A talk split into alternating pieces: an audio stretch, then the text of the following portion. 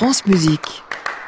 Bonjour Thierry Lériteau. Bonjour Jean-Baptiste. Il était là en 2018, le revoici en 2019. Avec quoi rime 2019 d'ailleurs? Eh bien, quoi de neuf en 2019 Le retour des concertos, un format de concert initié par Jean-Luc Choplin il y a quelques années, vous vous en souvenez peut-être, au Théâtre du Châtelet, pour remplacer les fameux concerts du dimanche matin de Janine Rose, partis au Théâtre des Champs-Élysées. Eh bien, les concertos, figurez-vous Jean-Baptiste, disparus à l'été 2016 avec la fermeture du Châtelet pour travaux, font ce mois-ci leur grand retour, cette fois au Studio Marigny la petite salle du théâtre Marigny.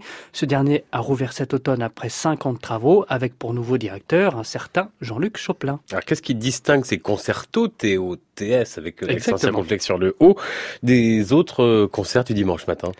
Leur éclectisme, Jean-Baptiste, le maître des lieux dit les avoir pensés à l'image de la salle, c'est-à-dire comme un carrefour musical, dit-il. On y vient en famille pour se laisser surprendre, émerveiller, attiser sa propre curiosité, sortir des sentiers battus. De l'opérette qui fit les riches heures de la salle à l'époque où celle-ci, rappelons-le, vit naître les premiers bouffes parisiens dirigés par un certain Jacques Offenbach, aux musiques du monde, du musette à la musique chorale.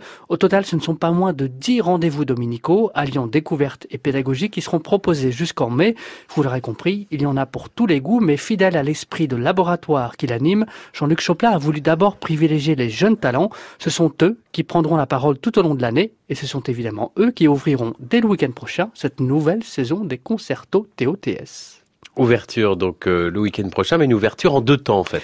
À 11h, les percutants percussionnistes du Quatuor Beats fêteront les 15 ans de leur ensemble en reprenant l'un de leurs spectacles phares, Chromorhythmos, un voyage comme son nom l'indique, tout en rythme et en couleur, du grand répertoire aux musiques du monde, du West Side Story de Leonard Bernstein au vol du bourdon de Rimsky-Korsakov, transcrit et interprété avec un sens du mouvement et d'espace proprement sidérant, il faut bien le dire, par les quatre instrumentistes. Il aura fallu dix années à ses anciens camarades du CNSM de Paris, Gabriel Benlolo, Laurent Fraîche, Jérôme Guicher et Adrien Pinault, pour trouver la configuration idéale de leur instrumentarium, disposant batterie, peau et accessoires tout autour de leur clavier pour changer de poste fréquemment et créer ainsi ce tourbillon de virtuosité aussi sonore que visuel, un fabuleux vecteur de transmission pour le groupe qui a fait de la singularité, de la créativité et de la pédagogie ses trois axes de travail, multipliant les spectacles à destination du jeune ou du grand public et suscitant en 15 ans bien des vocations.